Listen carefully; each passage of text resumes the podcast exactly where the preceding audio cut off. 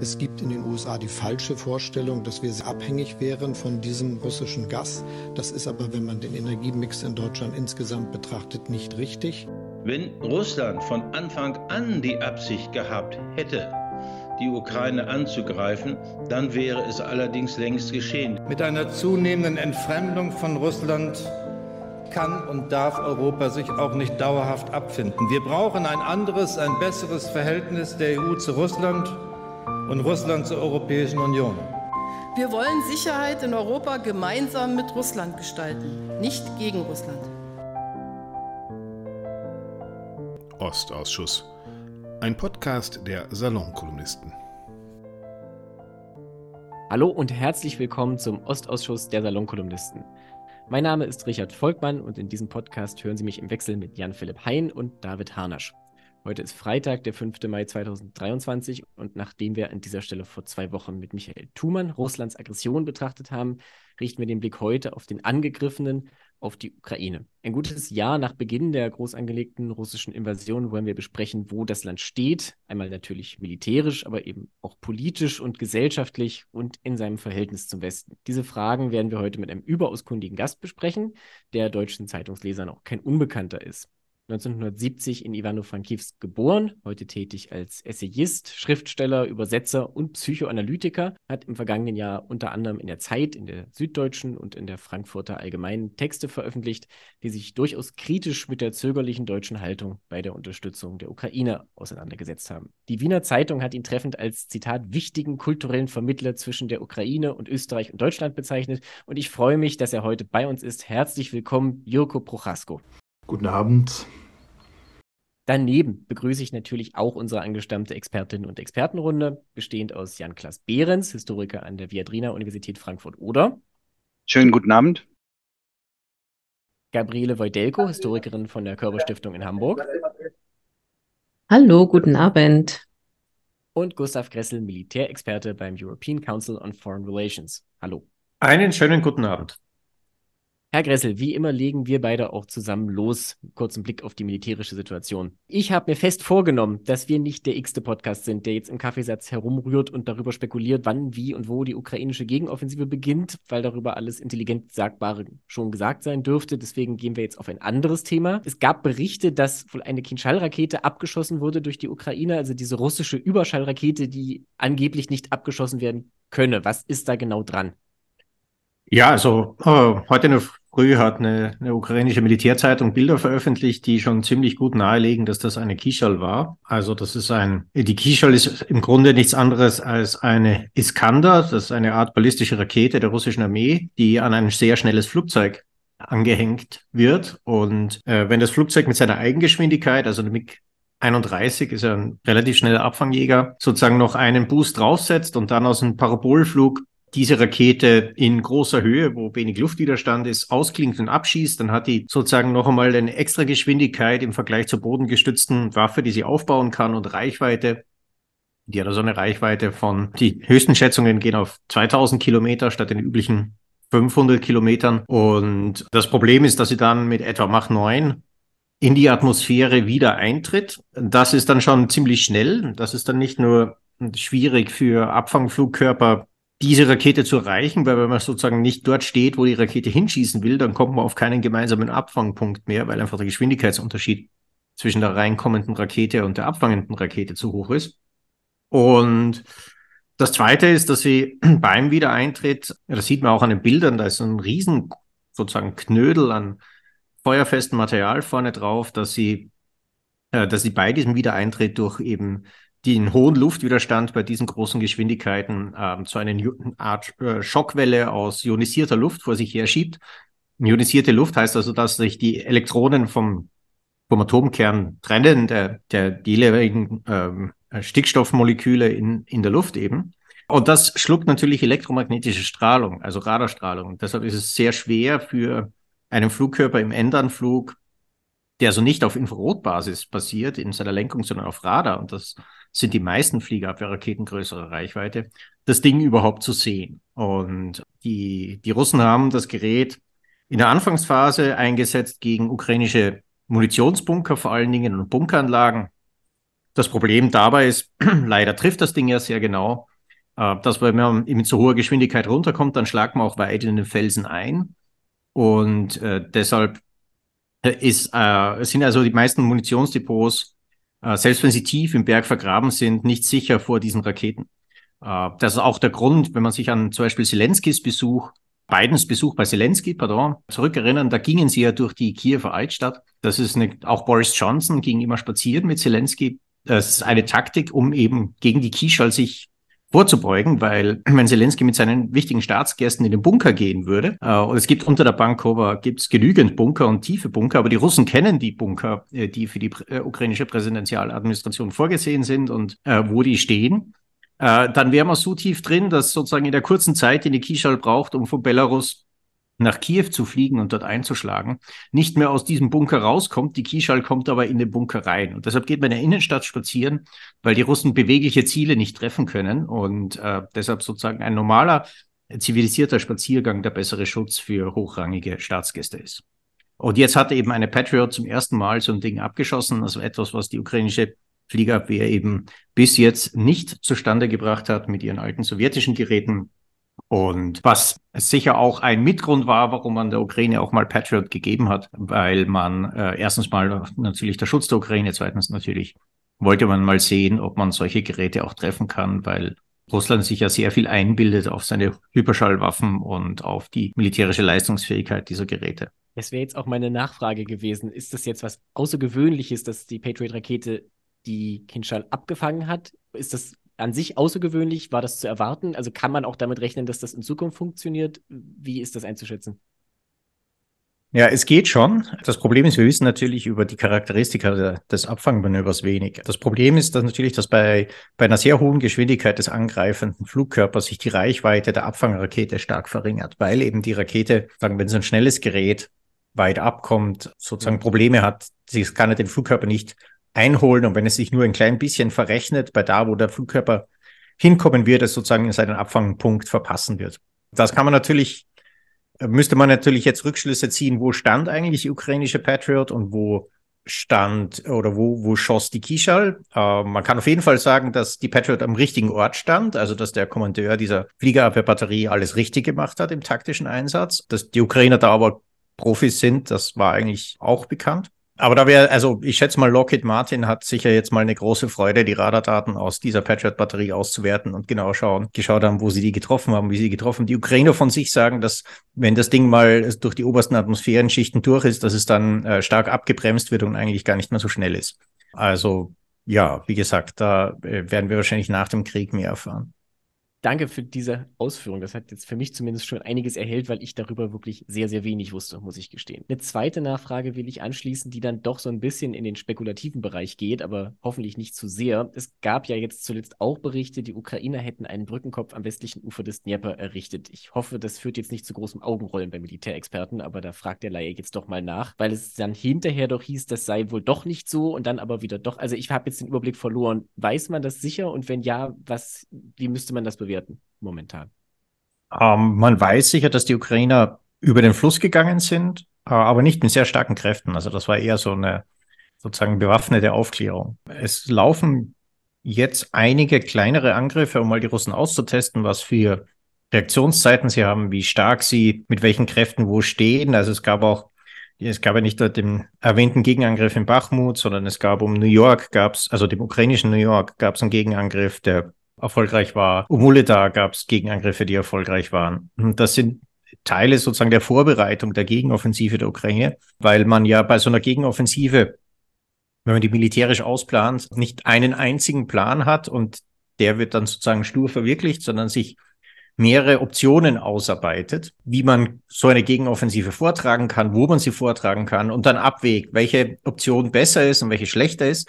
Und diese Abwägungen, die basieren auf gewissen Annahmen über Truppenstärken, über Reaktionszeiten, etc. Und man will natürlich vor so einer Offensive, bevor man die endgültige Entscheidung trifft, mal diese Annahmen kurz testen, indem man eben so kleine Angriffe macht, schaut, ob die Russen dort wirklich so stark sind, wie man eigentlich glaubt, ob sie wirklich reagieren können, ob sie über die Routen reagieren werden, von denen man annimmt, dass sie reagieren werden, um sozusagen seine eigenen Annahmen noch mal zu überprüfen, damit man im Fall der Entscheidung für eine Variante, für diese Offensive dann auch äh, wirklich ins Schwarze trifft. Und und sozusagen dem Gegner nicht mit einem Täuschungsmanöver am Leim geht. Ähm, ich schätze, das wird sich in den kommenden Tagen noch mal ein bisschen zuspitzen, weil natürlich die Ukrainer sehr hohen Erwartungsdruck an diese Offensive haben und äh, wirklich auch genau wissen wollen, was sie da machen. Es würde mich auch nicht wundern, wenn diese Offensive mal unter Anführungszeichen losgeht und dann nach so ein, zwei Tagen geht's doch nicht los oder, oder verpufft das wieder, weil das sozusagen nur ein Scheinangriff war.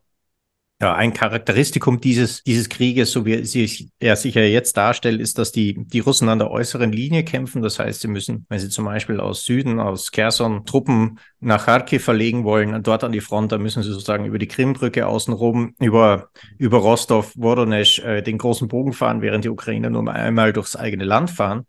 Das heißt, wenn man dem Gegner vortäuscht, an einer anderen Stelle eigentlich angreifen zu wollen, und der seine Kräfte dorthin verlegt, dann hat man sozusagen eine gewisse Zeit freie Hand an anderen Stellen der Front, weil er viel länger braucht, als man selber Kräfte umzudisponieren und äh, an anderen Stellen der Front anzugreifen. Diesen Vorteil werden die Ukrainer wahrscheinlich auch für sich nutzen. Deshalb ist sozusagen mit Scheinangriffen, äh, die den Gegner binden, durchaus zu rechnen.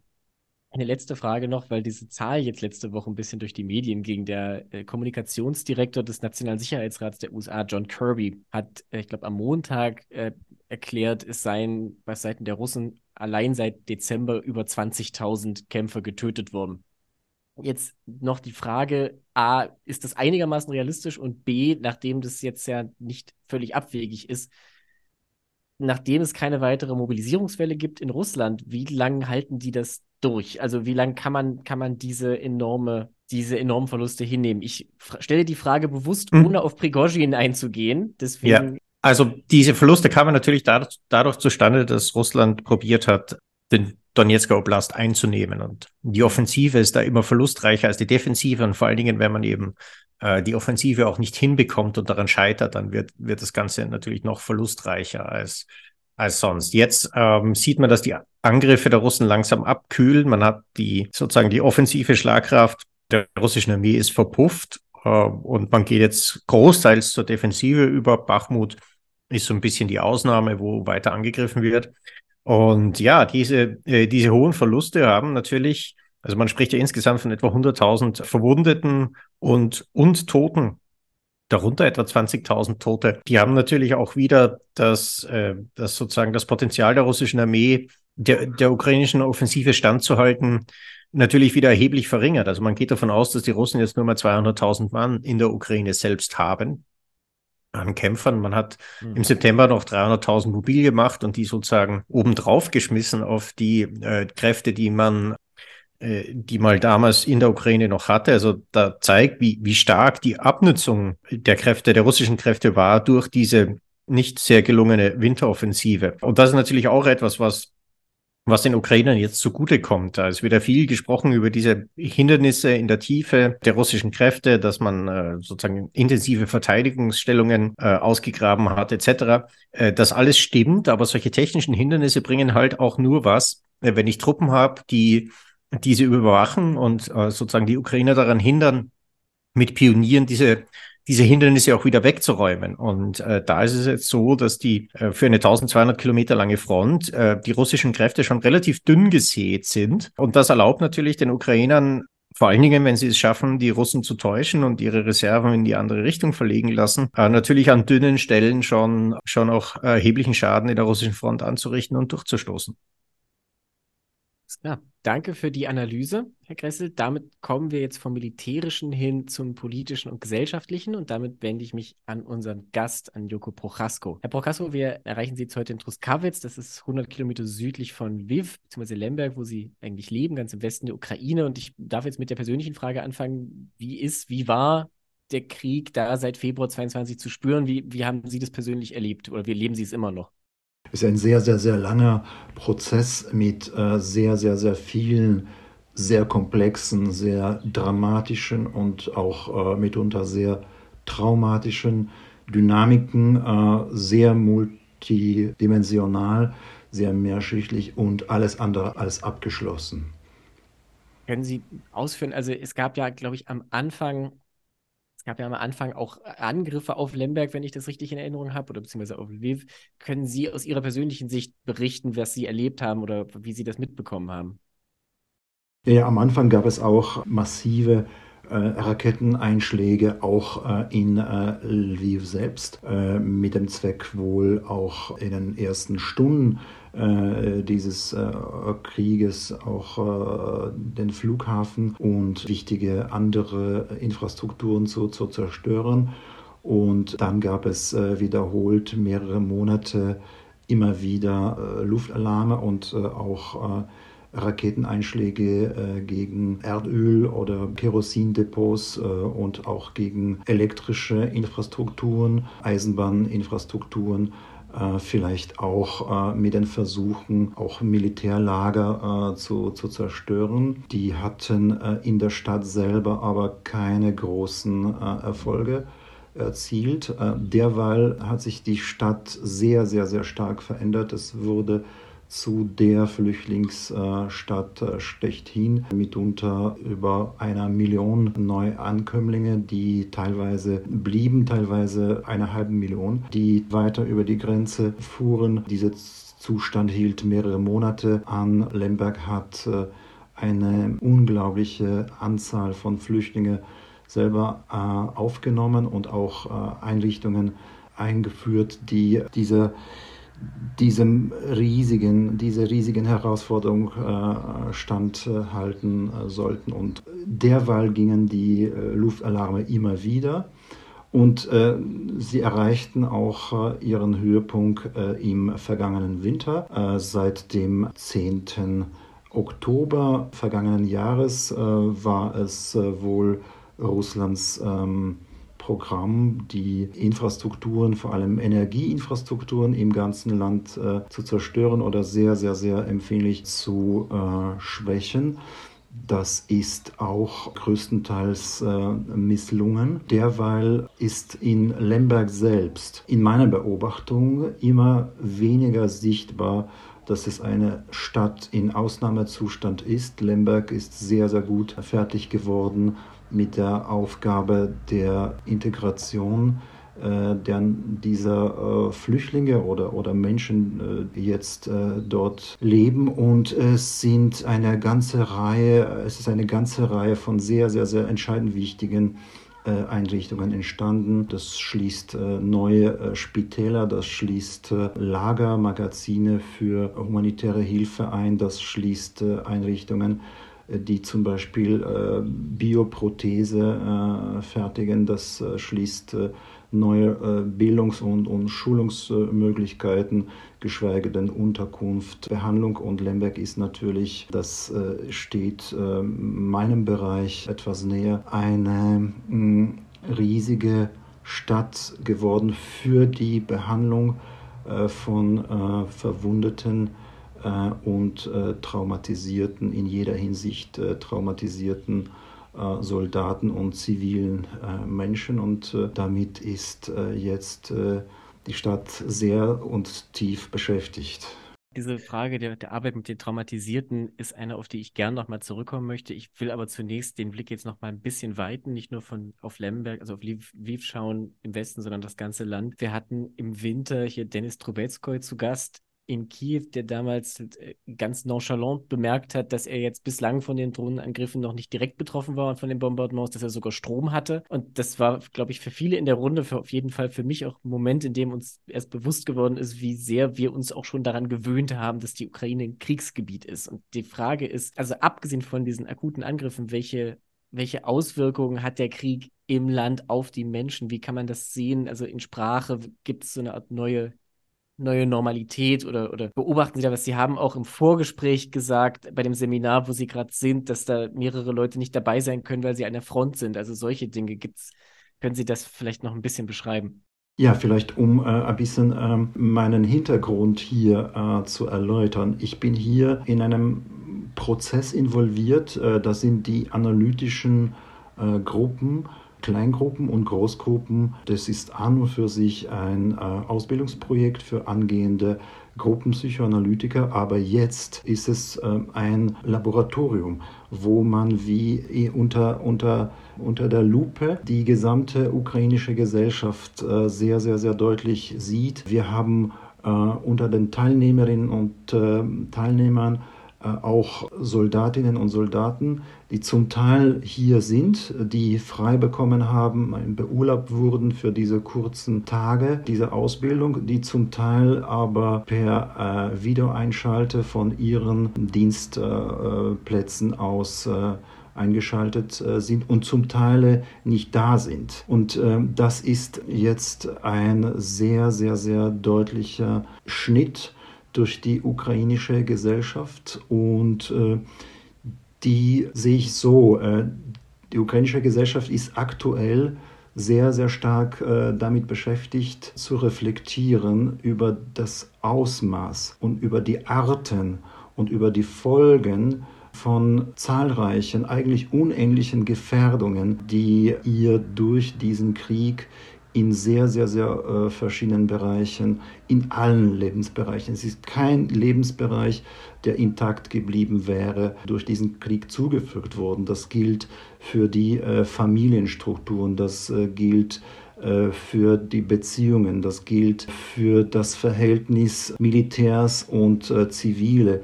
Das gilt äh, für die Einschnitte in der äh, Wirtschaft. Das geht um wirklich um alle nur erdenklichen Lebensbereiche und äh, es kommt allmählich. Wir erleiden ja Verluste, Verluste an, an menschlichen Leben jeden Tag. Jeden Tag wird jemand Witwe äh, oder Witwer, jeden Tag wird jemand äh, weise und jeden Tag äh, werden äh, Menschen verloren. Aber langsam, äh, allmählich äh, öffnet sich auch das ganze Ausmaß von diesen gesellschaftlichen Gefährdungen in allen Bereichen, in allen Lebensbereichen und die ukrainische Gesellschaft ist im, im Begriff, diese Gefährdungen zu sortieren im Versuch, diese besser zu verstehen und vor allem auch, äh, wie man äh, damit äh, jetzt schon, aber auch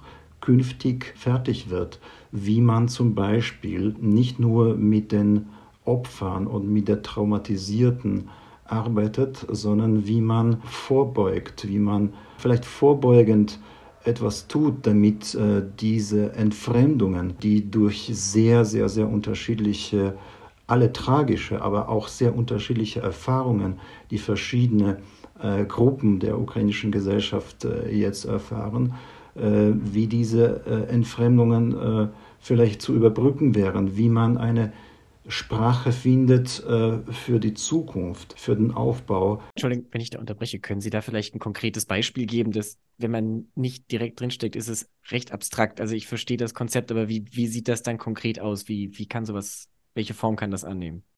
Ja, zum Beispiel, äh, wie findet man Verständigung zwischen den Männern, die im Krieg äh, sind äh, oder waren, und denjenigen, die äh, nicht im Krieg waren oder noch nicht im Krieg waren? Wie findet man äh, Verständigung unter den Menschen, die im Land geblieben sind, trotz, allen, trotz allen Gefahren, und denjenigen, die es vorgezogen haben, ins Ausland zu gehen, ins Exil zu gehen? wie findet man äh, eine gemeinsame Sprache, eine Frau, die ihren Mann hat und äh, eine Frau, die ihren Mann oder ihren Sohn verloren hat und, und, und nicht mehr hat. Wie äh, integriert man Kinder, die ihre Eltern, ihre Väter und Mütter in, in, in diesem Krieg äh, verloren haben? Wie äh, findet man eine gemeinsame Sprache oder einen gemeinsamen eine gemeinsame Unterlage für ein künftiges Leben unter verschiedenen äh, Menschen, die in verschiedenen Teilen dieses Landes, die unterschiedlich von, von Krieg äh, betroffen waren. Und äh, es zieht sich wirklich in, ins Unendliche. Sie haben da jetzt einen Punkt angesprochen, der mir sehr wichtig war, den ich auch noch fragen wollte. Ich kann nur erahnen, dass es sicherlich gewisse Schwierigkeiten gibt bei der Verständigung zwischen denen, die geblieben sind und denen, die gegangen sind. Von denen ja einige mittlerweile auch schon wieder zurückgekommen sind. Aber da ist die Frage, wird das unter dem Eindruck des noch herrschenden Kriegs eher beschwiegen oder gibt es da Konflikte? Geht es einigermaßen zusammen? Oder ist das momentan einfach noch nicht das Thema, weil niemand die, die Kapazität dafür hat? Es ist beides da. Es ist beides da. Ähm, es gibt natürlich eine äh, große gemeinsame Erfahrung. Das ist dieser, dass es diesen Krieg gibt und dass dieser Krieg allen gilt und dass es nichts, aber wirklich nichts und niemand verschont geblieben ist äh, vor, von diesem Krieg. Und das ist einmal eine ein gemeinsamer Nenner. Nicht? Das ist unser kollektives äh, Schicksal, wo man diesen, diesen, Geist der Gemeinsamkeit äh, findet. Äh, aber gleichzeitig äh, sind diese Erfahrungen höchst unterschiedlich. Und ähm, es kommt darauf an, dass man äh, sich gegenseitig verständlich macht mit dieser Unterschieden und mit diesen unterschiedlichen Erfahrungen und dass man, dass man auch äh, Platz hat, um diese unterschiedlichen Erfahrungen in anderen einzuordnen und äh, dass sie auch angenommen äh, werden. Nur so wird ein Zusammenleben äh, möglich. Und äh, das Schlimmste ist ja, wir haben es alles andere als ausgestanden. Und äh, äh, wir wissen überhaupt nicht, wie lange dieser Krieg noch äh, dauern wird und wie lange er sich in die Länge zieht und äh, was für weitere Verheerungen äh, er äh, anrichten wird.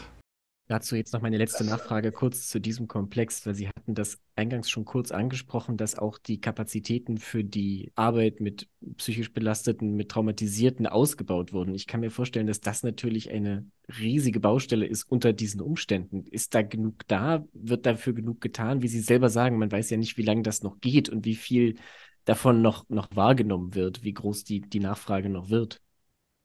Ja, die Nachfrage wird katastrophal groß. Ähm, man ging schon äh, in den ersten Tagen des, des Krieges von annähernd 15 äh, Millionen hochtraumatisierten Menschen aus. Aber das war eine, eine Einschätzung äh, aus der Zeit, wo es schien, ein Krieg ist noch möglich, der, der nicht sehr lange dauern wird. Jetzt ähm, entzieht sich, glaube ich, es entzieht sich äh, aller, aller Einschätzung und äh, es was, was uns bleibt, ist einfach nur offen zu bleiben für die Erfahrungen der anderen und die Empathie, die es uns möglich machen wird, das Erlebte der anderen so zu verstehen, als hätten wir das selber erlebt, ohne dass wir das selber in Wirklichkeit erlebt haben müssen.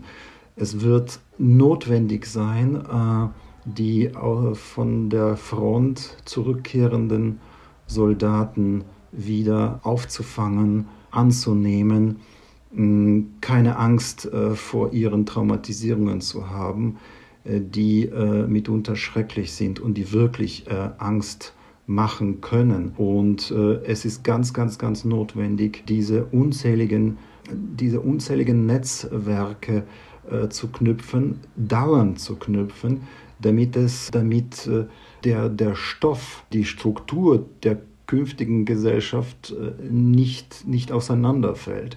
Das ist eine, eine enorm schwierige, aber existenziell wichtige Aufgabe, die nicht minder wichtig ist als der Sieg in diesem Krieg für uns. Genauso existenziell.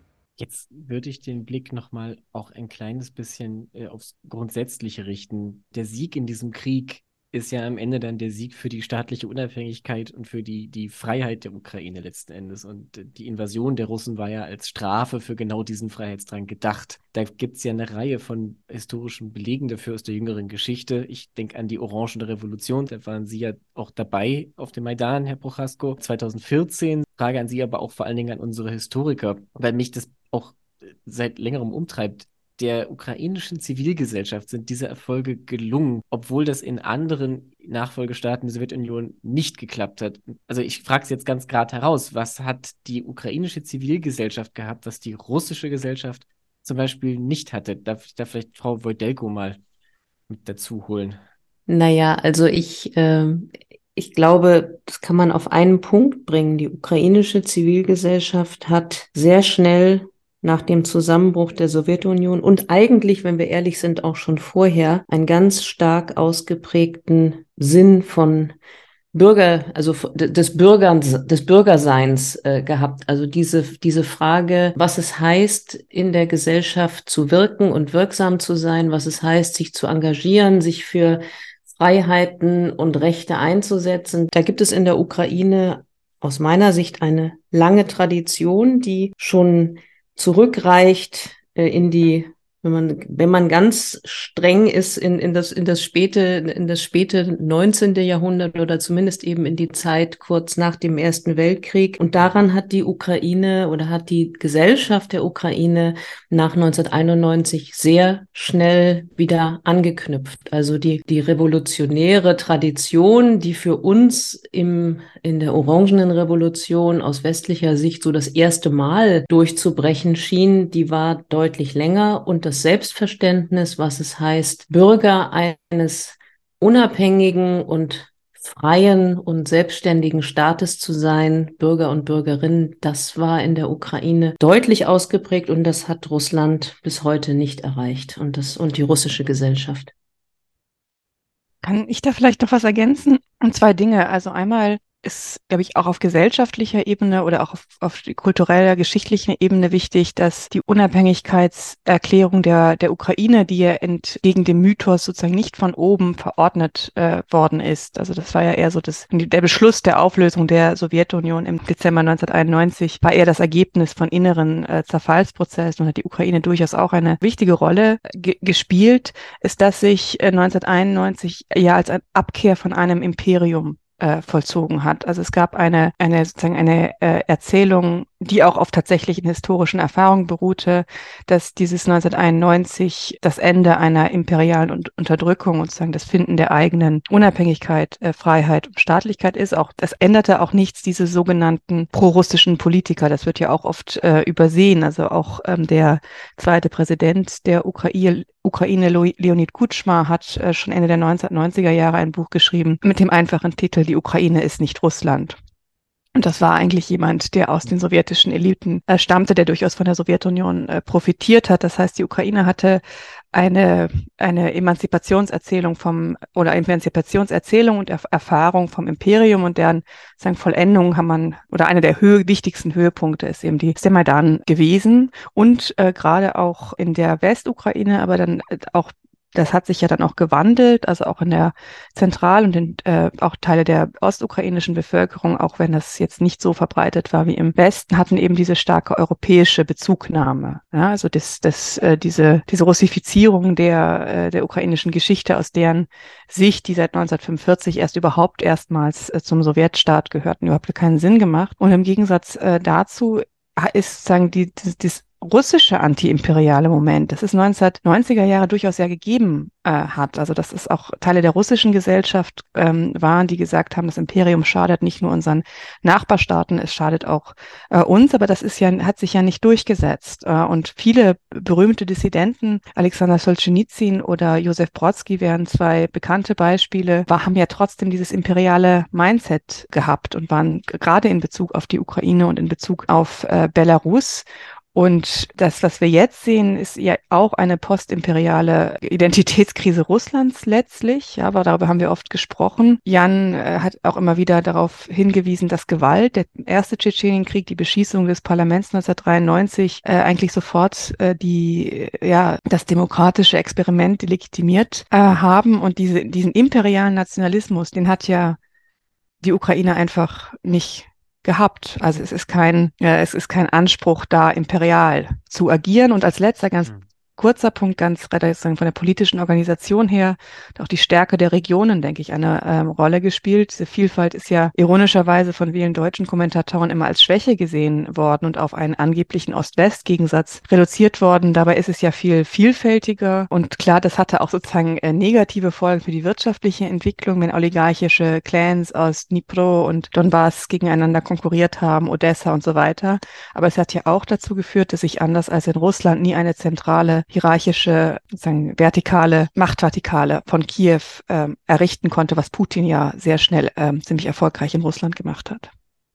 Ich würde gerne den Punkt Identität aufgreifen, den Sie jetzt auch gerade kurz angesprochen haben. Vielleicht äh, Herr Behrens an der Stelle. Äh, Frau Wodelko hat ja jetzt eben schon kurz gesagt, dass natürlich die ukrainische Zivilgesellschaft auch auf die Tradition zurückgreifen konnte, die lange, also schon vor dem Ende der Sowjetunion begonnen hat. Aber die wirkliche Selbstfindung in Unabhängigkeit konnte natürlich erst danach beginnen. Deswegen, ich spitze das jetzt mal mangels bessere Worte etwas stark zu. Wie weit ist das ukrainische Nation Building Projekt gekommen und wie, wie hat sich das vor allen Dingen in den letzten 14, 15 Monaten nochmal entwickelt und verändert? Ja, zu den letzten 14, 15 Monaten kann ich natürlich leider nicht so viel sagen, weil ich gar nicht in der Ukraine war und äh, da sozusagen einfach auf die, auf die Meinungen Dritter angewiesen bin. Wozu ich was eher sagen kann, ist natürlich die Zeit nach 2014 und da hat man natürlich schon sehr deutlich gesehen, dass der Krieg und äh, das ist uns ja aber auch aus der deutschen Geschichte bekannt oder aus der französischen Geschichte natürlich ein großer Katalysator, ein großer Antreiber von Nationsbildungsprozessen äh, ist, im, im Guten wie im Schlechten. Nicht? Und der äußere Feind insbesondere. Und äh, meine ukrainischen Freunde hören das immer nicht so gern, wenn ich sage, äh, Putin ist einer der Väter der äh, modernen ukrainischen Nation. Aber ich glaube dennoch, dass da eine tiefere Wahrheit natürlich drin ist, was die Leistung der Ukrainer nicht schmälern soll und was nicht heißen soll, dass, dass Putin äh, das geleistet hat, was in der Ukraine heute geleistet wird. Aber er hat natürlich Dinge ausgelöst mit seiner Aggression, die er nicht wieder zurückdrehen kann. Insofern ist er sozusagen gewisserweise so eine Art Zauberlehrling ja, äh, der osteuropäischen Geschichte des 21. Jahrhunderts äh, geworden. Wider Willen, äh, wie ich annehme. Ja, und ich glaube, diese Beschleunigung sozusagen, die, die geht natürlich weiter, auch nach dem jetzt allumfänglichen Angriff. Also Deutsch gibt ja nicht so einen schönen, schönen Ausdruck dafür, also dem Vollnummer-Stab, naja, weil nach, was wir jetzt sehen, äh, seit 2022 der speziellen Militäroperation. Das ist natürlich ähm, die Frage sozusagen nicht, ähm, ich glaube, Herr Prochasko hat das sehr gut beschrieben, dass natürlich sozusagen diese Art von Krieg, die noch viel totaler ist als das, was wir im Donbass und in der, äh, auf der Krim äh, erlebt haben, der stört natürlich auch unglaublich viel. Und ähm, das können wir dann, glaube ich, auch nicht mehr auf einen Nationsbildungsprozess reduzieren. Ähm, was das Entscheidende ist, glaube ich, und ähm, das hat Franziska Davis ja eben schon angesprochen, ist, dass diese Identitätssuche in der Ukraine am Ende nicht zu einer ethnischen Identität primär geführt hat, was ja auch ein Projekt war, sozusagen, wenn man das ganz hart sagen will, das alte Bandera-Projekt, ähm, sondern dass es eine zivile ukrainische Identität ist. Und das hat Herr Prochasko ja auch beschrieben in diesem finde ich, auch ähm, sehr beeindruckende Art und Weise, jetzt mit dem Krieg umzugehen, dass, äh, dass das eben nicht nur auf den Hass auf Russland reduziert wird, sondern tatsächlich auf den zivilen Umgang mit den enormen Traumatisierungen und Herausforderungen, denen dieses Land sich stellen muss. Und ich glaube, das ist die eigentliche Stärke der Ukraine und das ist eigentlich das, was wir bewundern sollten. Ich nehme den Ball da jetzt auf und spiele den gleich dann wieder an Herrn Prochasko weiter die letzten 14 Monate seit dem 24. Februar 22. Könnten Sie was dazu sagen, inwiefern das die Ukraine mehr zur Ukraine gemacht hat? Eventuell, also in Fortführung des Gedanken von eben. Ich denke dann immer nur an diese Videos, die ganz am Anfang so kursierten von, von russischsprachigen Einwohnern im, im Donbass oder sowas, die dann äh, vorbei fahrende russische Soldaten auf Russisch beschimpft haben. Solche Dinge, aber das sind natürlich nur Auszüge. Vielleicht haben sie dann größeren Blick. Ich meine, da kommen natürlich auch die Sachen mit rein, die das, die, die Identität prägen im Sinne von den Massakern, die bekannt geworden sind. Butscha, Irpin, Isium und so weiter. Ja, ja, ja, diese Massaker, äh, die waren für uns äh, eine letzte äh, Bestätigung äh, dessen, was, äh, was sowieso schon zu vermuten wäre und auch vermutet wurde, dass es sich hier um einen genozidalen Krieg handelt, der ganz entschieden darauf gerichtet ist, die ukrainische, nicht nur den ukrainischen Staat zu zerstören oder zum Fall zu bringen oder ihn durch einen Pseudo-Vassalenstaat zu ersetzen, der nichts mehr äh, mit, äh, mit wirklicher äh, ukrainischer Identität hätte. Und es ging nicht nur darum, dass man die ukrainische Zivilgesellschaft wieder erstickt, sondern es geht wirklich um die Ausmerzung der ukrainischen Identität an sich. Nicht? Und da sind den letzten wirklich die, die Illusionen vollkommen vergangen. Und ähm, ich glaube aber, dass äh, Irpin, äh, Bucha, Isium und äh, andere schon entdeckte und noch unentdeckte und zu erwartende. Denn ich glaube, es werden noch viele, viele, viele Buchas und Isiums geben in den Gebieten, die jetzt äh, besetzt sind und äh, dann ihre Befreiung harren. Es werden noch äh, Funde gemacht, die vielleicht noch, zahlenmäßig noch äh, Bucha und Irpin äh, übertreffen werden. Das war, für mein Empfinden, war das vielmehr eine Offenbarung für den sogenannten Westen und äh, für die Teile der Welt, die das überhaupt wahrhaben können äh, und, und wollen, als äh, für unser Eins äh, hier. Denn ähm, wir sind ja lange genug äh, sehr nahe beieinander, um, um einschätzen zu können, was, äh, was, was, wozu, äh, wozu diese Entschiedenheit äh, fähig ist und diese, diese Grausamkeit. Aber die letzten 15 Monate, die waren natürlich, ich werde das verstehen als einerseits vielleicht das letzte abschließende Kapitel in der Einigung äh, des Landes in dem Sinne, äh, dass es klar geworden ist, diese regionalen Unterschiede sind vollkommen nebensächlich und ähneln auch den anderen regionalen Unterschieden in, in allen normalen, in Anführungszeichen, Ländern vor dem Hintergrund dessen, was uns vereint. Und uns vereint eben äh, dieser Wille, äh, diese Identität zu bewahren und eine politische Nation, so wie wir sie verstehen und haben wollen, aufrechtzuerhalten. Und da sind die, den letzten Zweifeln, den letzten Zweifern auch, die, äh, den letzten, die vielleicht noch äh, auf einen Kompromiss gehofft haben oder auf die Möglichkeit eines Zusammenlebens, äh, das, für sie ist auch das Ende äh, der Illusion äh, gekommen und, und wie, mit, mit, mit voller Wucht. Für mich ist es aber auch äh, die Fortsetzung eines Prozesses, denn dieser Krieg ist für mich so gesehen wirklich ein Prozess, ein, die, ein, die Fortsetzung dieses Prozesses, die von den beiden, beiden Maidans initiiert wurde. Im äh, Orangenen Maidan hatten wir etwas sehr Wichtiges deklariert. Wir haben deklariert, äh, was wir nicht haben wollen in unserem Land. Und zwar, dass wir die Wahlfälschung nicht haben wollen, dass wir den russischen Diktat und die russische Vormundschaft nicht haben wollen und dass wir äh, uns nach Europa äh, entwickeln wollen. Im zweiten Maidan, im Euromaidan oder in der sogenannten Revolution der Würde ging es noch weiter außer dass dieser Maidan sich dagegen auflehnte, was wir nicht wollten, nämlich wiederum die russische Vorherrschaft und den russischen Diktat und äh, die Integration in die russische Welt und äh, so gesehen auch in die postsowjetische Welt, sondern neu an, an der Revolution der Würde war das Ausformulierung des Programms, wie wir auch unser Land im Inneren reformieren wollen, in allen Details, was wir hier erreichen wollen, an, am zivilen Zusammenleben, an den Reformen äh, unseres äh, Landes.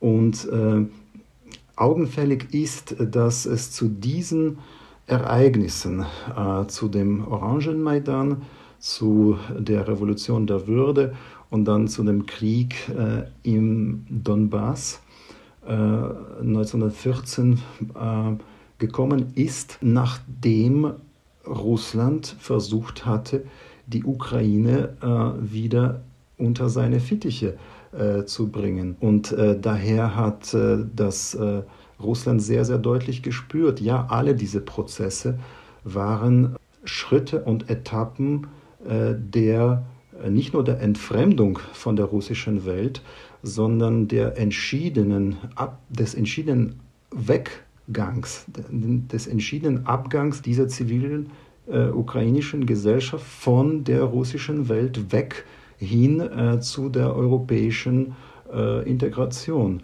Und daher war äh, dieser Krieg äh, Putins und Russlands äh, gegen uns jetzt tatsächlich ein Ultima, eine Ultima Ratio.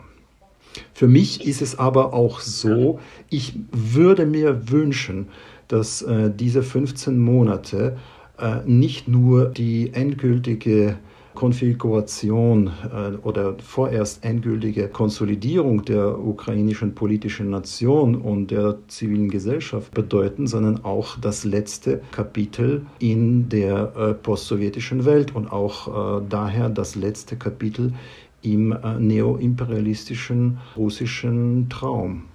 Das ist ein sehr guter Punkt, den habe ich auch noch auf meiner Liste. Den würde ich jetzt für die Sekunde noch kurz hintanstellen und auf was anderes eingehen wollen, was Sie gerade angesprochen haben. Der Weg nach Westen als Ziel und Zweck der beiden Maidan-Revolutionen. Die Ukraine hat sich nach meinem persönlichen Eindruck und sicherlich auch belegbar in den letzten 14, 15 Monaten, also sehr schnell und sehr weit nach Westen bewegt. Das hat natürlich einerseits mit der Unterstützung durch den Westen zu tun gegen Russland, aber andererseits ist es natürlich auch der Weg der Ukraine nach Westen. Das war jetzt, wie gesagt, nicht der Beginn der Reise, aber man ist, glaube ich, da viel vorangekommen. Ich frage jetzt auch mal die Historiker, vielleicht nochmal Frau Wojdelko zunächst. Ganz platt, ist die Ukraine jetzt heute ein westliches Land? Wenn nicht, wie, wie lange braucht es noch, Wissen Sie, ich habe so ein kleines Problem mit diesem, mit der Ukraine als westliches Land, weil so wie Sie es beschreiben, klar, in den letzten äh, 15 Monaten und Jurko Prochasko hat eben sehr, ja, sehr gut auf die verschiedenen Maidan-Revolutionen und die Programmatik, die dahinter stand, äh, hingewiesen. Nur wenn man sagt, ist die Ukraine jetzt ein westliches Land, dann impliziert das ja, dass es vorher ein östliches oder wie auch immer anders geartetes Land gewesen sei, wann auch immer dieses vorher war. Und ich finde eigentlich in diesem Zusammenhang, wenn wir über die Ukraine reden, dieses alte oder ältere Konzept von Mitteleuropa, was Milan Kundera in einem sehr berühmten Aufsatz äh, in, äh, mal, mal an den Start gebracht hat. Ich finde, unter diesem Begriff des Mitteleuropa ist aus meiner Sicht zumindest historisch und kulturell die Ukraine besser aufgehoben. Nur haben wir in dem, im West, in dem, sag ich mal, im, im breiten westlichen Diskurs das nie so richtig wahrhaben wollen und nie so richtig aufgenommen. Also die, aus meiner Sicht, wenn man auf die Geschichte der Ukraine schaut und auf ihre Entwicklung, dann ist das immer nicht nur ein europäisches Land gewesen und sondern sondern eben auch ein ein Land, was in diesem Mitteleuropa äh, verortet ist. Also und eben durch den Zweiten Weltkrieg und dessen Konsequenzen dann in politisch in den in den Osten Europas gerückt und gedrückt wurde durch äh, durch sozusagen den den sowjetischen Sieg, wenn man es so sagen will, äh, im, im, im Krieg, aber es ist tatsächlich kulturell ein zutiefst mitteleuropäisches Land. Und deshalb habe ich ein Problem damit, jetzt zu sagen, oh, die Ukraine ist so wahnsinnig westlich, weil ich sie eigentlich nie als im Gegensatz, also als östlich empfunden habe. Aber das mögen andere hier anders sehen. Kann, kann da gleich mal auch äh, intervenieren. Also ich finde das auch Problem, also ich finde es auch einen schwierigen Begriff westlich, äh, weil es ja auch so den, den, den West, das ist so eigentlich die, die alte Heinrich-August-Winkler-Schule, den Westen sozusagen als normatives Projekt. Westen ist gleich äh, liberal, ist gleich demokratisch, ist gleich, hier werden die Menschenrechte gewahrt, was man ja aus vielen Perspektiven kritisieren kann, weil eben auch der Westen äh, im, das, was man jetzt globalen Süden hat, äh, nennt, eine, eine Geschichte der Ausbeutung und der ähm, Unterdrückung ja, vorzuweisen hat. Das ist jetzt ein falsches Verb, aber es fällt mir gerade nichts anderes ein. Und diese Fortschrittsgeschichte, die der Westen sich selbst gegeben hat, ja auch ähm,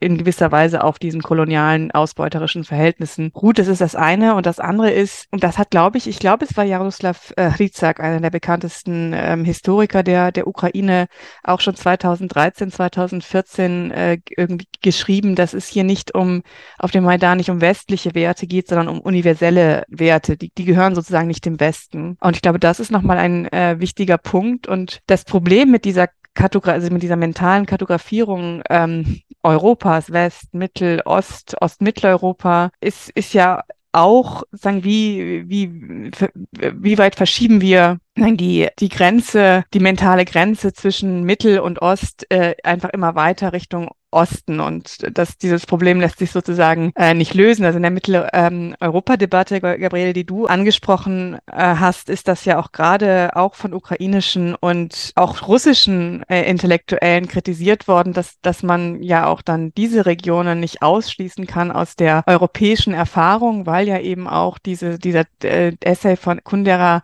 eine sehr, sehr starke starke Abgrenzung ähm, aus sehr nachvollziehbaren und auch guten Gründen vom sowjetrussischen Imperialismus war. Und ich weiß noch genau, wie wir kurz nach dem Maidan in einem Seminar über diese Mental Maps, die wir über den äh, das östliche Europa haben, Ostmitteleuropa, Osteuropa und dann irgendein Student fragte ja, und wenn der Ukraine das jetzt gelingt, äh, mit der äh, Transformation, also mit der, mit der Demokratisierung, der Konsolidierung der Demokratie nach dem Maidan, äh, dann ist sie nicht mehr Osteuropa, sondern ist sie Ostmitteleuropa. Äh, und das, das heißt, diese, ja, diese Vorstellung, die wir haben von diesen mentalen äh, Räumen, ist ja auch, sind ja, das sind ja letztlich einfach auch immer Hilfskonstrukte, die auch selbst immer einem Wandel unterzogen sind. Und der in seinem, ich glaube, es ist jetzt das vorletzte Buch, weil ähm, er schreibt ja im Moment sehr viel, Zehi Plochy, der ukrainisch-amerikanische Historiker, ähm, hat ähm, für die Ukraine, aber auch für ähm, die Republik Moldau den Begriff Neues Osteuropa vorgeschlagen äh, um, um dem sozusagen gerecht zu werden, dass da was äh, im, äh, ja, in, in Bewegung ist. Aber nichtsdestoweniger gebe ich äh, Gabriele völlig recht, ähm, dass das ja immer ein Missverständnis war und letztlich auch das, was, ähm, was Kundera eben aus tschechischer Perspektive schon beklagt hat, aber was man ja bei den, bei den ukrainischen Intellektuellen auch ähm, beobachten äh, kann. Ja, das, das, also zum Beispiel aus äh, Lemberger Perspektive zu sagen, wieso russifiziert ihr eigentlich unsere Geschichte, wenn, wenn doch unsere Geschichte eine ganz andere eigentlich ist.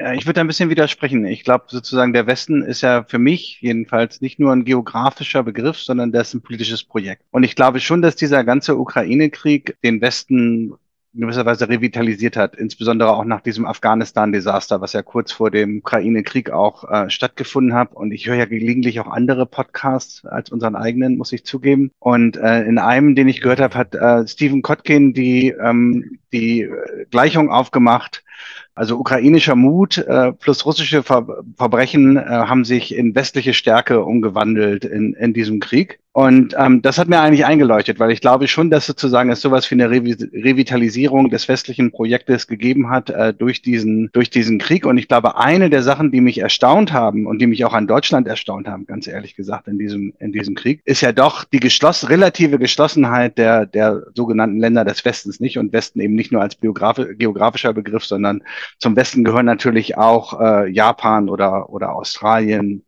äh, oder andere Länder, die sich und Polen. Ähm, ja, auch Polen, natürlich. Und, ja, okay, ähm, ja, dann ist es ja wirklich ein anderer West, also ja, ein spezifischer Gebrauch des westlichen Begriffs.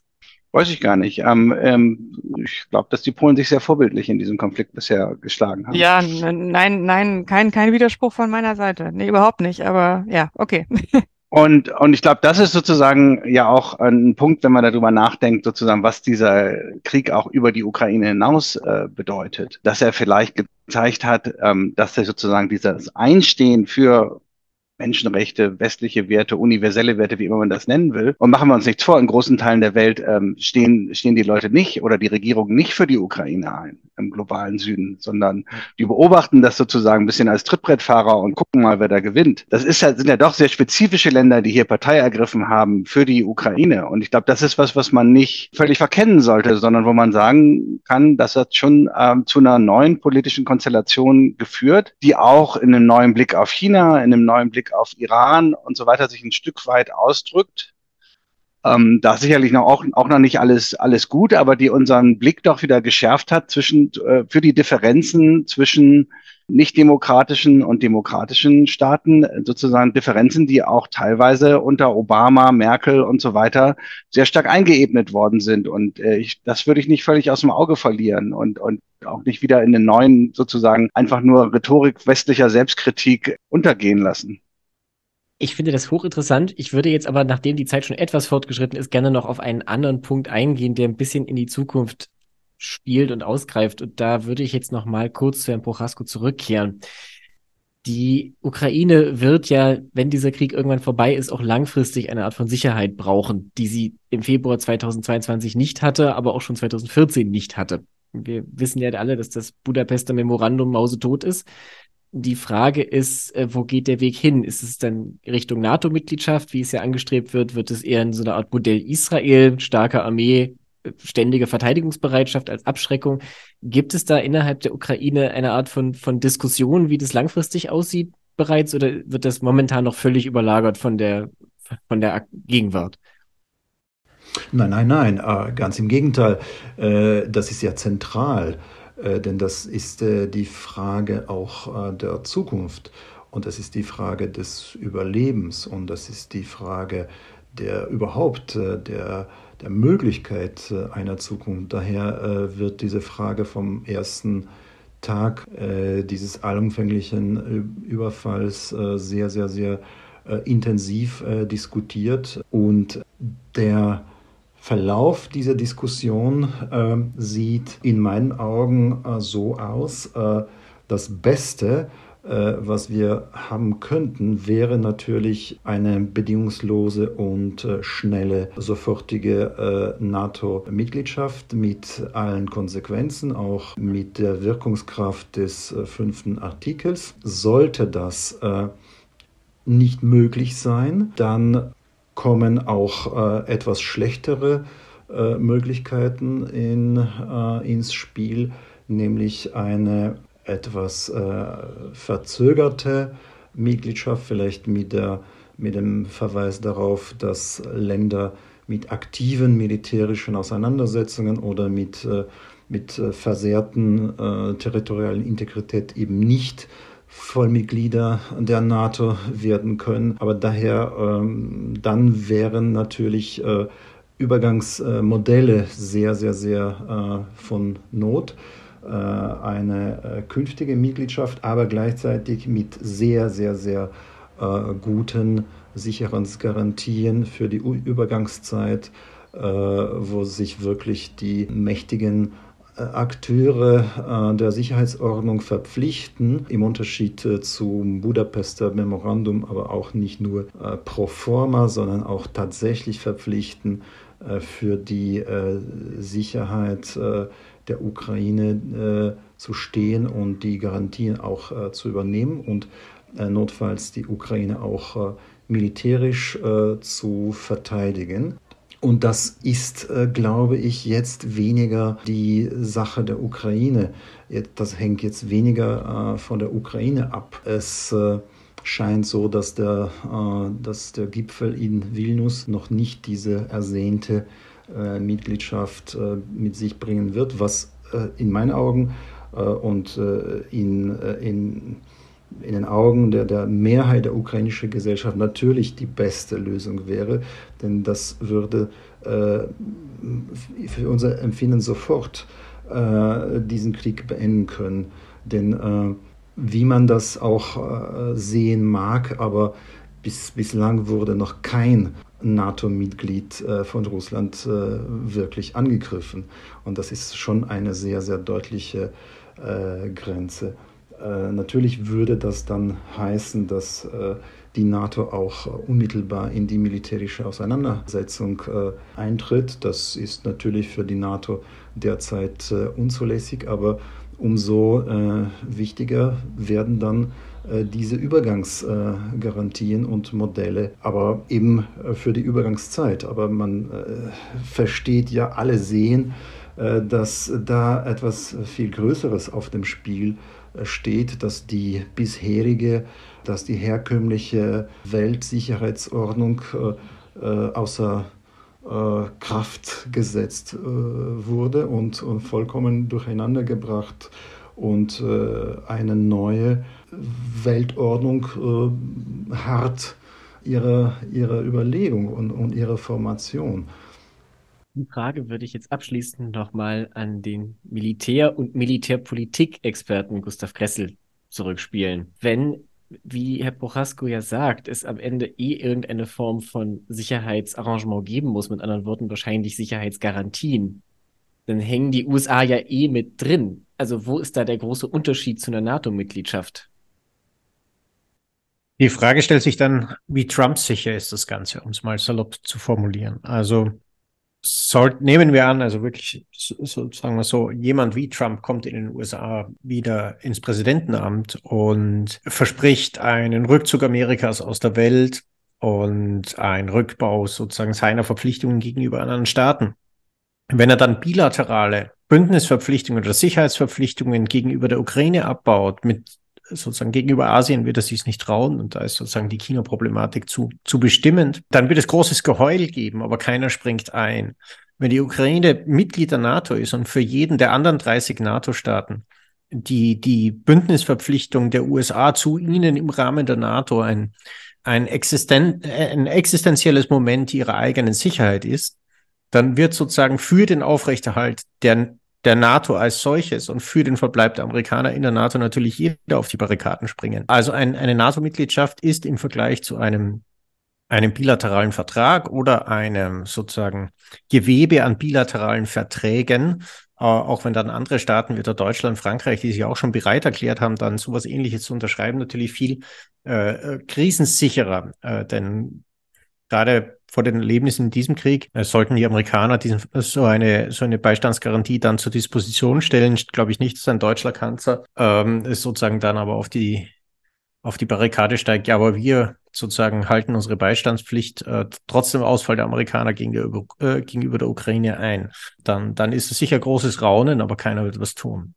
Herr Behrens. Ja, ich wollte da ein bisschen nochmal sozusagen vielleicht was diese, was diese mittelfristige Strategie, die Herr Prochasko auch angesprochen hat, ja, äh, Zweifel anmelden. Ähm, ich glaube nicht, dass der Westen die hat, nicht? Und, und ich glaube, es geht auch im Unterschied zu Gustav Kressel nicht nur darum, die ganze Sache Trump sicher zu machen, sondern gewisserweise sie auch Scholz, Macron und Biden sicher zu machen. Denn unsere Strategie im Moment ist doch, dass wir einfach nur darauf setzen, dass diese Offensive jetzt funktioniert. Und wenn man sich das mal, wenn man sich mal ehrlich macht, dann hat der Westen über die nächsten fünf, sechs Monate hinaus keine Strategie, um diesen Krieg zu gewinnen. Und Krieg ist ein Contest of Wills. Also sozusagen, wir müssen hier auch mal langfristig denken. Und wir haben keine langfristige Strategie, die Ukraine mit Munition, mit Waffen zu versorgen, äh, für ihre Sicherheit einzustehen, sondern wir setzen sozusagen im Moment alles auf diese Karte und alles auf die ukrainische Armee. Und niemand weiß, glaube ich, in Washington, Berlin, Brüssel oder Paris, was passiert, wenn diese Offensive nicht äh, funktioniert. Und ähm, das ist doch die, das eigentliche Problem, dass wir hier hier auch ähm, eine mittel- bis langfristige Strategie brauchen, ähm, auf die sich alle einigen können, ohne dass Macron immer gleich wieder irgendwo anders abbiegt, sobald er in Peking ist, ohne dass äh, die Deutschen immer nur halbherzig dabei sind und ohne dass man sozusagen sich immer wie das Kaninchen auf die Schlange aufs Weiße Haus schaut und hofft, dass da der richtige Mann drin sitzt. Und das sehe ich überhaupt nicht. Und ich glaube, das ist ein großes Problem des Westens sozusagen, diese Entschlossenheit, die ich ja besprochen habe, die, die als Reaktion auf den äh, russischen Überfall da war, jetzt in eine lang- bis mittelfristige Strategie zu übersetzen. Und da sind wir, glaube ich, noch ganz am Anfang. Da gebe ich dir durchaus recht, aber das ist sozusagen ein Problem, das leider unabhängig zu der NATO-Frage besteht. Also ich würde zwar nicht sagen, der Westen hat keine Strategie, das Problem ist, er hat großteils die falsche. Also sowohl in Europa als auch im, leider Gottes auch im Weißen Haus, setzt man eigentlich auf Minsk 3, um es mal ehrlich zu benennen. Man drückt es zwar nicht offiziell so aus, aber äh, sozusagen die, die Geschichte sieht, man sagt, ja, wir unterstützen die Ukraine so lange wie nötig, aber gleichwohl wissen, dass natürlich eine, eine Gesellschaft äh, nicht ewig Krieg führen kann und das gerade für die Ukraine in der Situation, wie sie ist. Und der Bombenwinter, den hat sie natürlich überstanden, aber es waren schon schwere Belastungen, irgendwann einknicken wird. Und man sagt man äh, sozusagen nichts über die Ukraine, ohne die Ukraine, aber gleichzeitig äh, sagt man auch, ja, wenn die Ukraine einen territorialen Kompromiss eingehen wird, dann würden wir sie auch unterstützen. Gleichzeitig gibt man ihr sozusagen nur die Ausrüstung, um eben nicht bis zu den Grenzen von 1991 zu kommen, äh, sondern kurz darunter. Also diese, sozusagen dieses diese Illusion, den Konflikt auf, auf einem Minsker Abkommen neuerer Art Punkt landen zu können, die ist leider noch sehr stark. Äh, und das war letzten Herbst so, als es sozusagen mit der russischen Offensivkraft langsam bergab ging, dann kam so sozusagen die, die Hoffnung immer durch, ja, also sozusagen, es geht das noch zwei, drei Monate und dann wird verhandelt. Ja, und anstatt zu verhandeln, hat Putin dann die Mobilmachung erklärt. Und äh, das sehen wir jetzt so auch. So nach, nach, der, nach der Gegenoffensive ist die Ukraine in einer starken Stellung und hat sozusagen kann, kann aus der Position der Stärke verhandeln. Aber Russland wird auch nach einer Gegenoffensive nicht verhandeln wollen und auf seine maximalen Kriege, äh, Kriegsziele festsetzen. Und Russland glaubt auch, dass es diesen Krieg länger führen wird können als der Westen. Und nichts, was der Westen gerade tut und macht, gibt äh, Putin den Eindruck, dass er eben äh, nicht diesen Krieg aussitzen wird können. Da ist, da ist ein riesiger, äh, da ist auch, was die Rhetorik angeht, da gibt es eine riesige Lücke zwischen offizieller deklarierter Politik und dem, was man auch wirklich macht. Und da gibt es leider große Umnachtung, was die Möglichkeit äh, angeht, äh, die Russen äh, sozusagen zu Verhandlungen zu überreden. Da haben wir leider aus den letzten 15 Monaten wenig gelernt und äh, das, das Problem ist, also das ist wie gesagt, das ist unabhängig davon, ob jetzt die Ukraine nach einem Krieg äh, in die NATO kommt oder nicht. Wir haben keine Idee im Westen, wie dieser Krieg zu beenden ist. Und ja, das ist, das hängt uns leider horrend nach kann da, ehe wir jetzt zu den Rubriken kommen, zum Abschluss nur einen gewissen Joko Prochasko zitieren, der in einem Interview der FAZ zu, über die westliche Unterstützung gesagt hat, sie lässt uns bestehen, aber sie lässt uns nicht gewinnen. Und ich glaube, da ist das meiste momentan drin. Auch wenn das unheimlich interessant ist, muss ich tatsächlich leider wegen der etwas vorgerückten Zeit jetzt zu den Rubriken übergehen. Das möge man mir nachsehen. Wir beginnen mir immer mit dem Literaturtipp. Der ist diese Woche nicht nur thematisch top aktuell, sondern auch als Buch fresh off the press. Jan Klaas Behrens hat da die Details. Der Ostausschuss Literaturtipp.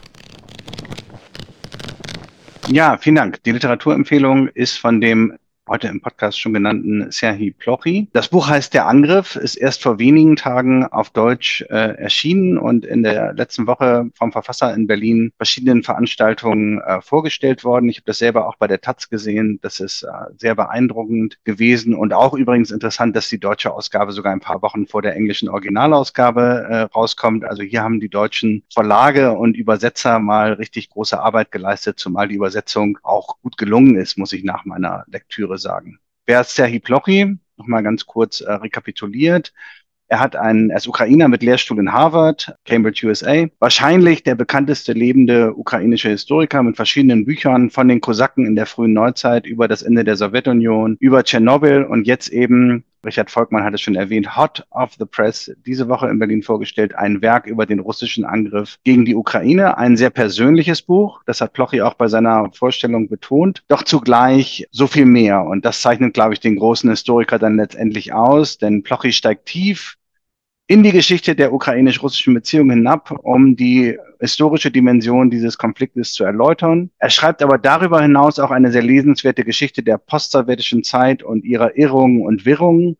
Er beschönigt nichts. Er schreibt kein Buch sozusagen zur Unterstützung der Ukraine in diesem in diesem Krieg. Aber gerade diese geradlinige Erzählung, glaube ich, die er vorliegt, ist vielleicht der beste Support, den die Ukraine sich denken kann. In Abgrenzung von den äh, russischen Fake News, in Abgrenzung vom putinschen Geschichtskitsch. Und äh, zugleich ist das Buch natürlich auch ein Schlag ins Gesicht der gesamten ignoranten äh, Russland- und Ukraine-Erklärer im Westen. Ich nenne jetzt mal keine Namen, dafür ist eine andere Rubrik in diesem Podcast äh, bekanntlich äh, zuständig. Hier schreibt jemand, der das Geschehen im Krieg seit 2014, aber besonders auch seit der vollständigen Invasion, trotz seiner räumlichen Distanz äh, von Harvard aus sehr genau verfolgt hat, der es aber eben zugleich immer wieder meisterhaft in die historischen Zusammenhänge einordnet. Und äh, dabei urteilt er keineswegs sehr harsh. Häufig beschreibt er auch eher, er lässt die Quellen äh, sprechen, mit Ausnahme vielleicht seiner Urteile über Putin, aber das sei ihm sei ihm verziehen. Äh, äh, Plochy ähm, sagte zum Beispiel bei der Buchvorstellung, wo ich war, bei der Taz in Berlin, es sei für ihn noch zu früh, ein vollständiges Urteil über die Minsker Abkommen zu fällen, verkneift sich dabei ausdrücklich eine Kritik an Barack Obama oder Angela Merkel, die er vielleicht auch angebracht gewesen wäre in diesem Zusammenhang. Dennoch versucht er den Krieg am Ende des Buches auch in globale Zusammenhänge einzuordnen, äußert sich sehr skeptisch zum Moskauer Bündnis mit Peking doch, ich will nicht alles verraten. Lesen Sie selbst. Es ist eine wirkliche Tour de France und ein Lesevergnügen. Es ist auch, er ist auch ein großer Erzähler, ähm, Plochy. Das, das ist, glaube ich, das, was ihn auch auszeichnet. Und deshalb wage ich die Prognose. Plochys Buch hat das Zeug zum Klassiker. Es ist der neue Must-Read zum russischen Krieg gegen die Ukraine. Wer mitreden will, liest Plochy. Nochmal die Daten. Serhi Plochy, Russlands Angriff gegen die Ukraine und seine Folgen für die Welt, erschien in Hamburg bei Hoffmann und Kampel 2023 vor wenigen Tagen und gebunden zu haben für schlappe 26 Euro eine gute Investition. Vielen Dank, Herr Behrens. Das ist wirklich, also viel aktueller geht es nicht. Das Buch ist formal am 4. Mai erschienen, also zur Zeit, zum Zeitpunkt der Aufnahme dieses Podcasts ist es noch keine 48 Stunden auf dem Markt. Damit kommen wir jetzt abschließend zum Bar der Woche, den uns jetzt zunächst Franziska Davis vorstellt und laudatiert. Bitte sehr. Der Bar der Woche. Ja, vielen Dank, Richard. Also es gab leider mal wieder äh, viele Bewerbungen Im Rennen waren unter anderem ähm, Hartmut äh, Rosa, der auf der äh, Seite, Philosophie-Seite Philomag äh, einen auch schon wieder zum wiederholten Mal, also ich glaube, der letzte dumme Text war im Spiegel, äh, geschrieben hat. Also eigentlich ein anerkannter Soziologe, aber eben auch vielleicht jemand, der ähm, der Versuchung nicht widerstehen kann, auch zu Dingen sich zu äußern, von denen er wenig versteht oder wenig verstehen will und mal wieder die alte Leier von Verhandlungen ähm, aufgemacht hat. Aber er hat das äh, Rennen nicht äh, gemacht, sondern gemacht hat das Rennen Thomas äh, Fischer, der Kolumnist ist bei Spiegel Online, ähm, inzwischen nicht mehr Richter am äh, Verfassungsgericht, was er äh, lange Zeit war, aber vielen auch in der breiteren öffentlichen bekannt, Öffentlichkeit bekannt ist als Kommentator von rechtspolitischen äh, Fragen, aber auch jemand, der auch schon in der Vergangenheit dadurch aufgefallen ist, äh, sich äh, sexistisch und homophob geäußert äh, zu haben. Und heute geht ähm, der Preis der Bar der Woche an ihn für seine äh, aktuelle Kolumne bei Spiegel äh, Online, wo er zwei Dinge macht. Also einmal äh, fälschlicherweise behauptet, die öffentliche Debatte zum Krieg gegen die Ukraine würde von Betroffenen geführt, dominiert äh, werden, also von äh, Ukrainern. Und natürlich bedient er sich da äh, auch wieder einer ähm, für ihn typischen, bei allen Themen eigentlich polemischen, zynischen und unematischen äh, Sprache. Ähm, also attestiert diesen äh, angeblich äh, omnipräsenten Stimmen, dass sie außer Wut nichts zu bieten hätten und deswegen uninteressant und langweilig sein. Da kann man erstmal konstatieren, das ist einfach falsch. Also ähm, ukrainische Stimmen sind in vielen öffentlichkeitswirksamen Formaten eigentlich eher nach wie vor unterrepräsentiert. Warum es falsch sein sollte, äh, ukrainische Stimmen und deren Emotionen und deren Erleben zu veröffentlichen, sichtbar zu machen, bleibt auch das Geheimnis von Thomas Fischer. Und gleichzeitig ist es wieder ein wunderbares Beispiel für die ähm, für die inzwischen wirklich schier unglaublich unglaubliche Selbstbezogenheit äh, von deutschen Figuren äh, der öffentlichen Debatte, wenn er also absolut kein Verständnis dafür hat, warum der ukrainische Zeichner Serhii Majdukov äh, keine Lust darauf hatte, den äh, Friedenspreis der Stadt äh, Osnabrück äh, zusammen mit der russischen Autorin Lyudmila Ulitskaya äh, entgegenzunehmen. Und das, ähm, das findet Fischer natürlich absolut unverständlich, da, wo man sich dann immer wieder fragt, ja, hätte er es denn auch unverständlich gefunden, wenn ein Staatsbürger Polens 1940 keine Lust gehabt hätte, mit einem deutschen Schriftsteller, egal wie der zum Hitlerregime steht, auf einer Bühne für einen, ähm, man lasse es sich auf der Zunge zergehen, Friedenspreis äh, entgegenzunehmen. Äh, und was natürlich auch mal wieder keine äh, Erwähnung findet, ist die Tatsache, dass Ulitskaya, die da in der Tat für ihre kritische Haltung schon seit langem langem für Putins äh, Russland bekannt ist und die auch gegen diesen Krieg ist, trotzdem auch äh, zu den russischen Intellektuellen und Künstlerinnen äh, gehört, die eine ähnliche imperiale Erzählung, auch wenn sie äh, andere Schlüsse daraus zieht, Russlands über die Ukraine bedienen. Also wenn sie etwa sagt, dass ähm, es eigentlich schwierig sei, unter Unterschiede zwischen Ukrainern und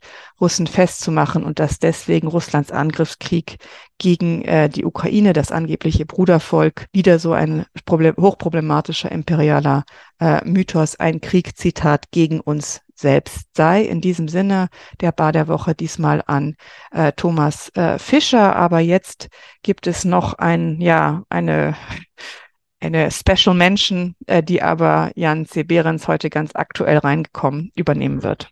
Ja, ähm, ausnahmsweise diese Woche mit Honorable Mention, ganz aktuell äh, beim Bar der Woche. Durchaus mit einer gewissen Wut als Berliner Bürger von mir ähm, vorgetragen, das sage ich ganz offen. Geht an die Berliner Polizei, die zum wiederholten Male nämlich zum zweiten Mal jetzt hintereinander, ukrainische Symbole und auch Bilder des ukrainischen äh, Präsidenten Zelensky für den 8. und 9. Mai ähm, an den sowjetischen Ehrenmälern und in deren Umkreis äh, verboten hat und damit ukrainische Symbolik auf dieselbe Stufe stellt wie Putin-Bilder, Georgsbänder, russische Fahnen, sowjetische Fahnen und so weiter. Und das ist natürlich ein absoluter No-Go. Hier gibt's ähm, die alte deutsche Krankheit der Täter-Opfer-Umkehr. Ähm, hier gibt es keine Wertschätzung für unsere Verbündeten Verbündeten in der Ukraine, die für uns den Kopf hinhalten und für unsere Werte kämpfen, für die westlichen Werte. Und ähm, das ist äh, von der Berliner Polizei nicht durchdacht. Das ist auch die Frage, was denkt sich der neue Senat dabei? Was sagt äh, Kai Wegner? Was sagt Franziska Giffey? Das macht alle, die für die ukrainische Sache hier in Berlin eintreten, einigermaßen sprachlos. Honorable Mention leider, leider, leider für die Berliner Polizei.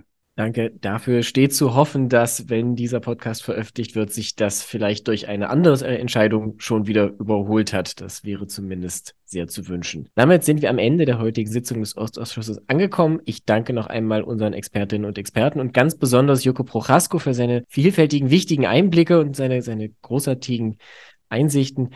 Danke, dass Sie mit dabei waren. In zwei Wochen hören Sie an dieser Stelle David Harnasch. In der Zwischenzeit freuen wir uns über eine Bewertung auf den Podcast-Plattformen Ihrer Wahl, über einen Besuch auf salonkolumnisten.com und über eine Nutzung der dortigen Spendenmöglichkeit zur Unterstützung unserer Arbeit. Wenn Sie Ideen, Wünsche, Kritik, Anregungen haben, schicken Sie uns die gerne an ostausschuss.salonkolumnisten.com. Wir haben bereits eine Menge hervorragender Anregungen bekommen, die wir nach Möglichkeit zügig abarbeiten wollen. Damit sage ich danke, dass Sie heute zugehört haben. Mein Name ist Richard Volkmann. Und für heute verabschieden sich Joko Prohasko, vielen Dank und auf Wiederhören. Franziska Davis, vielen Dank. Und auf Twitter findet man mich auch unter @efdavis und ich freue mich schon auf die nächste Aufnahme. Gabriele Wojdelko, auch von mir vielen Dank fürs Zuhören. Bis zum nächsten Mal. Und wer mehr über mich wissen will, zumindest das, was ich auf Twitter von mir preisgebe, der oder die kann nachschauen unter @wojdelko auf Twitter. Einen schönen Abend. Meinen Twitter-Feed findet man unter @gresselgustav und äh, ja, hauptsächlich dreht sich der um den Krieg und alles Militärische. Mein Name ist Jan-Klaas Behrens. Ich sage guten Abend und Apresto aus Kreuzberg und man findet mich bei Twitter unter @jcbehrens und ich freue mich auf die Diskussion. Abschließend darf ich noch auf unsere Twitter-Präsenz verweisen. Sie finden den Ostausschuss auf Twitter unter @ostausschusssk und die Salonkolumnisten unter Salonkolumnist. Auch da schauen Sie gerne vorbei. Danke, dass Sie heute dabei waren. Mein Name ist Richard Volkmann. Bis zum nächsten Mal.